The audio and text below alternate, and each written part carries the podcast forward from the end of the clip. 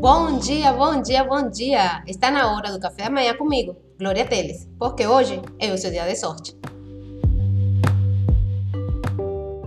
Este é o terceiro episódio que dedicamos a falar sobre o livro Os Quatro Compromissos do autor mexicano Dom Miguel Ruiz. E decidi falar sobre este livro porque ele nos oferece um poderoso código de conduta que pode rapidamente transformar nossas vidas em uma experiência de liberdade, verdadeira felicidade e principalmente de muito amor.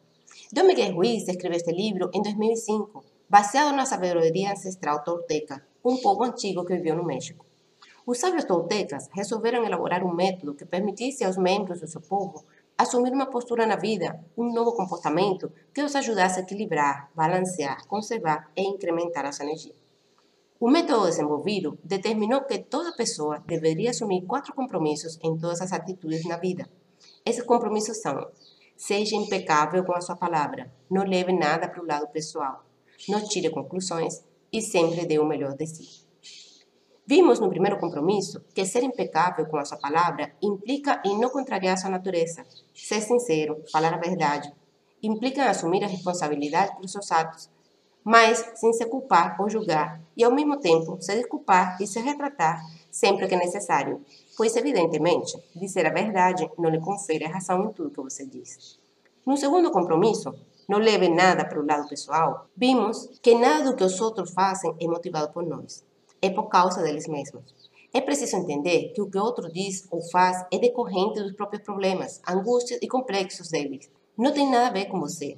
Portanto, o que os outros pensam de você, o que os outros falam ou sentem em relação a você, não deve ter nenhuma importância para você. Não deve ser levado para o lado pessoal, porque isso é problema deles e não seu. E hoje vamos falar sobre o terceiro compromisso: não tire conclusões. Pois todos nós temos a tendência a tirar conclusões sobre tudo. O problema com as conclusões é que acreditamos que elas são verdadeiras. Poderíamos jurar que são reais. Tiramos conclusões sobre o que os outros estão fazendo e pensando.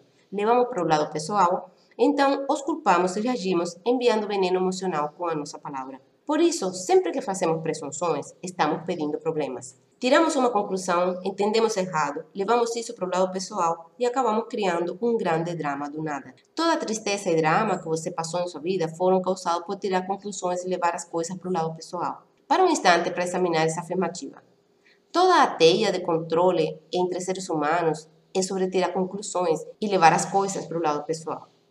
Pessoas se conhecem, se relacionam e se casam baseadas em conclusões equivocadas. Você acha que conhece bem o seu companheiro e então passa a presumir o que ele sente e o que ele pensa. Julgamos, classificamos tudo e a todos o tempo inteiro. Por isso, temos medo de sermos autênticos na presença dos outros. Sabemos que estamos sendo julgados, então assumimos uma postura que causa uma boa impressão. Nós nos superestimamos ou nos subestimamos simplesmente porque não formulamos perguntas para nós mesmos. Se nos questionarmos e buscarmos respostas sinceras, poderemos tirar uma justa conclusão sobre a gente mesmo. Ficamos com medo de pedir esclarecimentos, tiramos conclusões e acreditamos que estamos certos sobre as conclusões.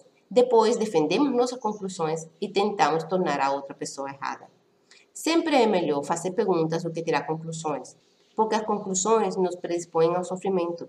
O grande mitote na mente humana cria um bocado de caos que faz com que interpretemos mal e tudo errado.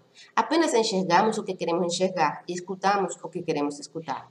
Sua mente deve justificar por que você gosta de uma pessoa, então comece a construir uma imagem dela, selecionando e assimilando coisas que você gosta e rejeitando características que não te agradam. Você passa a enxergar somente o que você quer ver. Concentra sua atenção apenas no que quer ouvir. Resultado: a pessoa que você construiu é diferente da pessoa real. Em qualquer tipo de relacionamento, podemos presumir que os outros sabem o que pensamos e que não precisamos dizer o que queremos. Eles farão o que quisermos porque nos conhecem muito bem.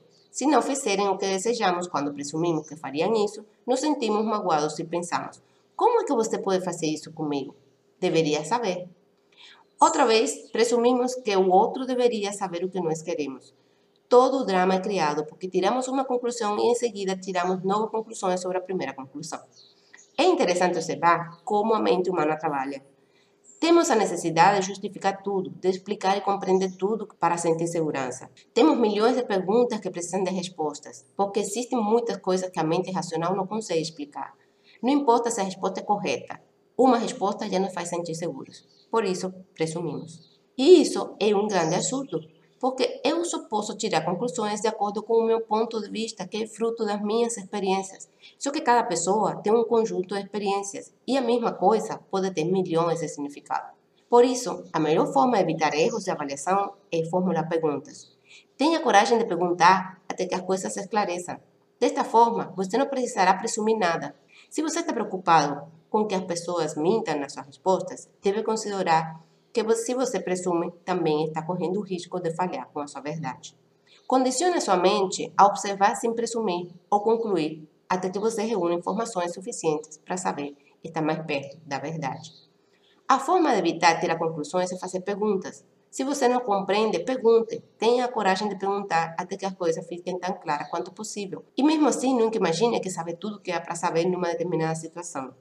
Uma vez ouvida a resposta, não terá de tirar conclusões, porque saberá a verdade. Existe apenas mais um compromisso, porém é o que permite que os outros três se tornem hábitos profundamente enraizados. O quarto compromisso é sempre dê o melhor de si. E é sobre ele que falaremos no próximo episódio. Espero você amanhã para falarmos da importância de, sob qualquer circunstância, sempre fazer o melhor possível, nem mais, nem menos. Espero você amanhã, no mesmo horário, às 8 da manhã, para tomar um café comigo.